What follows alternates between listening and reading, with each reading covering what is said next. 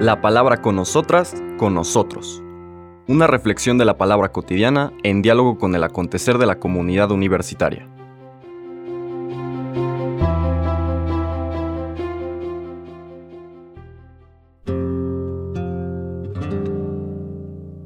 Hola, buenos días.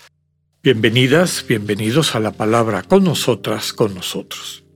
Hoy jueves tenemos una fiesta importante porque recordamos a dos apóstoles, en este caso Felipe y Santiago.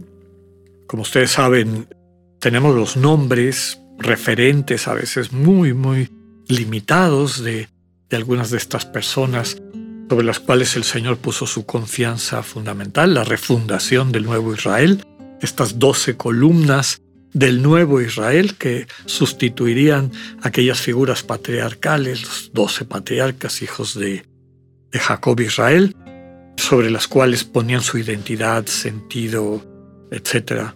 Los israelitas y este nuevo Israel que se da cuenta que la vinculación fundamental con Dios, el pacto fundamental, la alianza fundamental no es por sangre, descendencia biológica, sino por aceptación de una relación con Dios que inaugura a Abraham a través de la fe. Somos hijos de Abraham en la fe. Es decir, quien confía radicalmente a Dios y pone su vida en sus manos. Eso es lo que nos hace familia. Todas y todos aquellos que, abriéndose de esa manera al Señor, empiezan a ver su vida transformada y empiezan a sentirse vinculados por unos lazos nuevos, no meramente de sangre, que no tienen nada de malo, pero que tienen una limitación, sino estos lazos de formación de la comunidad sustentada en el amor compartido. Entonces los apóstoles, los doce, como los llaman los evangelios sinópticos en particular, cuyos nombres tenemos, son las columnas de este nuevo Israel, sustentado no tanto en vínculos de sangre o hereditarios, cuanto en elecciones personales, una vivencia personal de establecer una alianza con el Dios vivo. Y de vez en cuando tenemos estas fiestas en nuestro calendario litúrgico para recordar a estos doce seguidores de Jesús que decidieron entregar su vida al proyecto de, del reino, de esta relación con Dios que nos convierte en relación mutua, sana, constructiva. Gracias a ellos, a su testimonio, a su entrega, tenemos la iglesia, este cuerpo de Jesús que pervive y trata de transmitir esta misma enseñanza y hacerla presente, posible en medio del mundo. Todo esto celebramos en estas fiestas dedicadas a los apóstoles. Les comentaba también que lo que tenemos como datos de la vida de ellos suele ser hasta cierto punto limitado, ¿no? No está muy desarrollado. En el caso de los dos apóstoles de hoy, Felipe y Santiago, de Santiago prácticamente lo único que sabemos era que era parte de esos doce apóstoles, no tenemos referentes de su familia ni nada más. De Felipe sí tenemos más, porque tiene un rol protagónico, aunque breve, pero importante, en algunos momentos eh, de la vida de Jesús y en particular en la mistagogía de San Juan, que como les he dicho nos está acompañando en este tiempo de Pascua. Según el Evangelio de San Juan, Felipe, igual que Pedro y Andrés, eran oriundos de Bethsaida.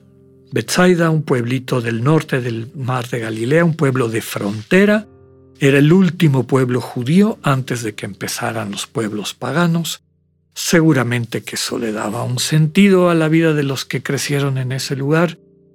Probablemente conocían la lengua de los paganos, que era el griego. Eh, seguramente tuvieron algún amiguito o algo de esta otra manera de ver el mundo.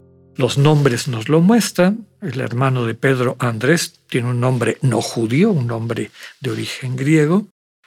Bueno, los tres, Felipe, Pedro y Andrés, venían de este pueblito de Bethsaida, que dista tal vez una hora y media, dos horas de camino de Cafarnaum, que ya está más claramente en el terreno eh, de la Galilea judía, y a donde se va a vivir Pedro, lo más probable es porque su esposa era de ahí. Al casarse, deja su pueblo de Bethsaida y se va a vivir a Cafarnaum. Bien. Felipe aparece en el Evangelio de Juan en un par de ocasiones. La lectura del día de hoy nos presenta un texto muy bello de este discurso largo o este mensaje largo del Señor Jesús después de la última cena, que ocupa los capítulos 14, 15, 16 y 17 de Juan. Y hoy vamos a escuchar prácticamente el inicio del capítulo 14, son los versículos del 6 al 14, donde aparece Felipe interactuando con el Señor. En aquel tiempo Jesús dijo a Tomás, Yo soy el camino, la verdad y la vida. Nadie va al Padre si no es por mí. Si ustedes me conocen a mí, conocen también a mi Padre. Ya desde ahora lo conocen y lo han visto. Le dijo Felipe, Señor, muéstranos al Padre y eso nos basta. Jesús le contestó, Felipe, tanto tiempo hace que estoy con ustedes y todavía no me conoces. Quien me ve a mí, ve al Padre. Entonces, ¿por qué dices, muéstranos al Padre? ¿O no crees que yo estoy en el Padre y que el Padre está en mí? Las palabras que yo les digo, no las digo por mi propia cuenta. Es el Padre que permanece en mí quien hace las obras. Créanme, yo estoy en el Padre y el Padre está en mí. Si no me dan fe a mí, créanlo por las obras. Yo les aseguro, el que crea en mí hará las obras que hago yo y las hará aún mayores, porque yo me voy al Padre. Y cualquier cosa que pidan en mi nombre, yo la haré para que el Padre sea glorificado en el Hijo. Yo haré cualquier cosa que me pidan en mi nombre. Palabra del Señor. Muchos elementos importantes de este bello extracto del largo discurso del Señor después de la última cena. El tema central es claro, ¿no? El Señor Jesús es, como le contesta Tomás, camino, verdad y vida. De cada uno de estos eh, sustantivos podríamos hacer toda una exegesis que nos tomara mucho tiempo. Pero lo que está diciendo a través de estas referencias simbólicas, poéticas, metafóricas, es que es en esa relación con el Señor Jesús, como hemos estado diciendo desde el inicio de esta semana, como podemos acceder al misterio del Dios vivo y, desde luego, acceder al misterio de quiénes somos nosotros, nosotras, imágenes de ese Dios vivo. ¿Quieres saber quién eres? Contempla a Jesús. Contempla al Señor Jesús, acércate a esa relación de cercanía, intimidad, reciprocidad. Ya comentábamos el día anterior a través de una meditación bíblica al estilo de San Ignacio. Acostúmbrate a orar entrando a la Sagrada Escritura y déjate asombrar por las cosas que vas a aprender ahí, por el mensaje concreto, totalmente personal que Jesús te va a dar en ese tiempo de oración o cuando guardes un silencio radical y le permitas al Señor que te hable desde ese vacío radical, la nada, como decíamos, de la que habla San Juan y que cultivamos en la oración contemplativa.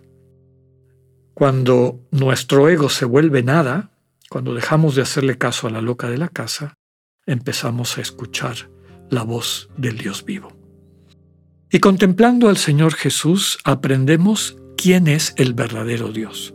No el Dios que es proyección de nuestro ego, nosotros que queremos mangonear a todo el mundo, utilizar el poder de, forma abusiva y queremos fabricarnos un Dios que es así, que utiliza el poder de manera abusiva, que se venga, que maltrata, que se goza del sufrimiento de los demás. Ese Dios no existe. El Hijo eterno la palabra de Dios encarnada, viene al mundo a mostrarnos quién es el verdadero Dios. Y la única manera de acceder a Él es abrir el corazón a quien es camino, verdad y vida. Contemplar a Jesús es decir, orar a Jesús a través de los textos del Evangelio, a través de los momentos de oración contemplativa, de oración de silencio, apofática, nos va ayudando a dejar atrás nuestras imágenes distorsionadas de Dios, frutos de nuestra propia fragilidad y heridas, y ser sanados por el encuentro de este Dios que viene a transformar nuestras vidas en el amor cercano, personal, íntimo de Cristo con cada una y cada uno. Que podamos experimentar eso. El que me ve a mí, ve al Padre. Que tengan un buen día, Dios con ustedes.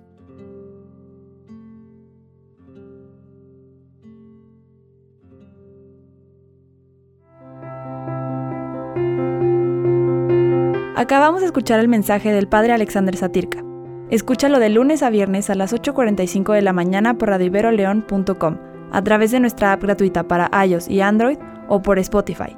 Esta es una producción de Radio Ibero León en colaboración con el ITESO, Universidad Jesuita de Guadalajara.